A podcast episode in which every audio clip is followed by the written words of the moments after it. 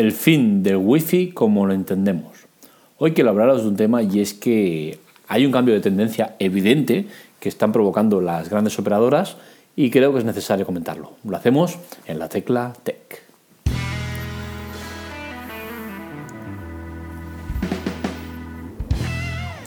Como digo, está habiendo un cambio de tendencia por el cual eh, las operadoras cada vez están ofreciendo más gigas. En breve, no sabría decir los plazos porque está pasando ya en algunas, en otras va a ser dentro de una semana, dos, eh, va a haber subida de, gigas. Entonces, todo esto está provocando que cada vez el wifi tenga menos sentido a la hora de usarlo en el móvil.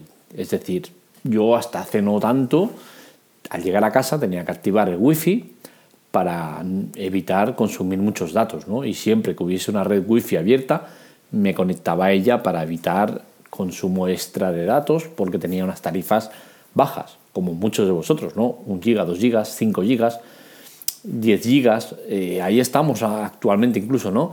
Y, el tema está en que las operadoras están subiendo mucho el listón y estamos viendo como alcanzar los 20 gigas de, datos móviles no es nada del otro mundo, ¿no? No, es, no es una sorpresa importante.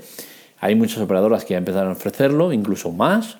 Me he encontrado con usuarios que decían que tenían una tarifa de 40 gigas de, de, datos. Y digo, hostia, pero eso es una salvajada, porque es que ya 20 gigas, que es lo que tengo yo en el móvil, me parece una burrada, ¿no? Y creo yo que eh, una persona de uso básico con un giga tiene bastante, una persona con uso moderado con 5 gigas tiene de sobras y una persona de mucho uso con 10 gigas debería tener de sobras, ¿no? Y ya estamos moviéndonos en baremos de 20 gigas y, evidentemente yo por, desde que tengo esta tarifa eh, la wifi ya no la uso, ¿no? Entonces creo que esto puede dar pie a que a largo plazo, no digo ni corto ni medio plazo, pero sí que quizás a largo plazo las, los fabricantes decidan prescindir de la antena de, de wifi. Y es que, como sabemos, mm, cada vez quitan más cosas por el tema de ahorro de, de, precio del terminal y mano de obra y todo, el rollo, ¿no? Entonces ya lo han hecho con el, la antena FM, que en verdad muchos lo tienen, pero no la tienen habilitada.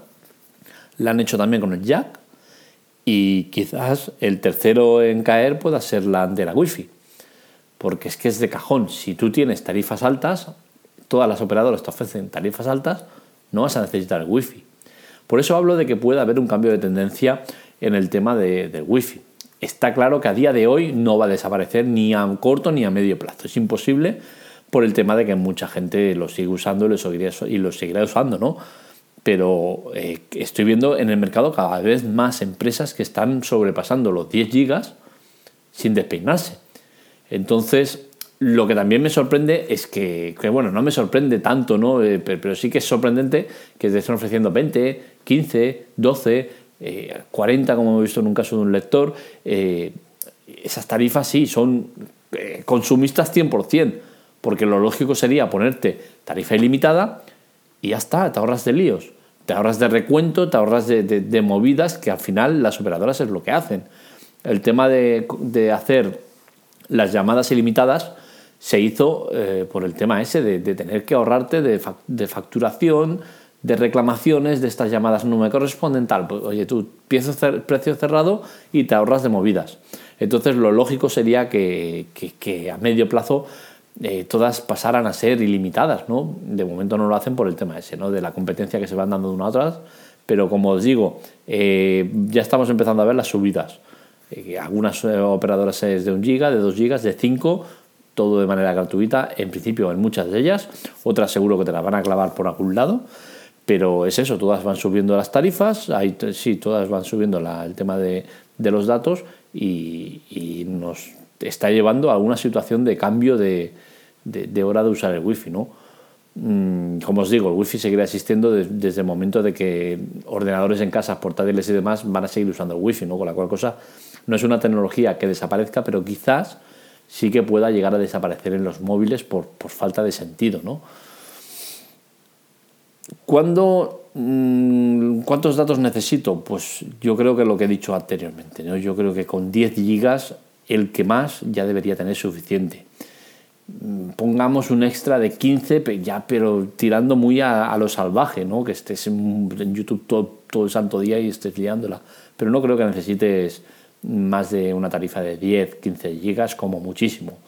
Con la cual cosa, todo lo que sobrepase de unos 10 gigas me parecería ya entrar en terrenos de, comercialidad a saco y, y poco más.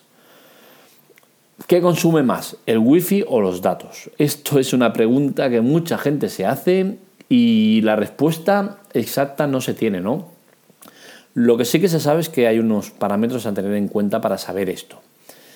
Si tienes eh, un uso moderado, como es leer correos, escribir WhatsApps y demás, con los datos ya deberías tener suficiente, ¿no? Entonces, eh, ¿y qué datos? Pues con 2G, 3G ya, ya tiras de sobras, no necesitas más para ese tipo de cosas. Sí que es cierto que si el WhatsApp eh, no es uso de mensajes, sino que es uso también mucho de fotos, vídeos y demás, con una 2G o 3G vas a ir un poco bastante más lento que con la 4G, ¿no? Pero bueno, serían casos excepcionales. Si es lo básico, correos y WhatsApps escritos, con 2G o 3G tienes más que de sobras. Esto supondría un ahorro de consumo de batería eh, importante y se notaría, ¿no?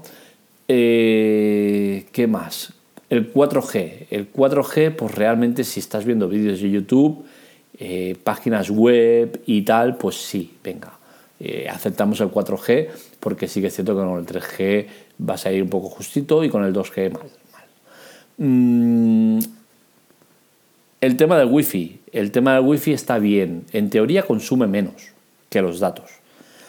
¿Por qué consume menos? Porque es una señal estable, eh, fija y que tú estás ahí cerca, con la cual cosa es constante esta señal, pero por otro lado estás eh, consumiendo más eh, tráfico de Internet, con la cual cosa se supone que también habrá un consumo superior.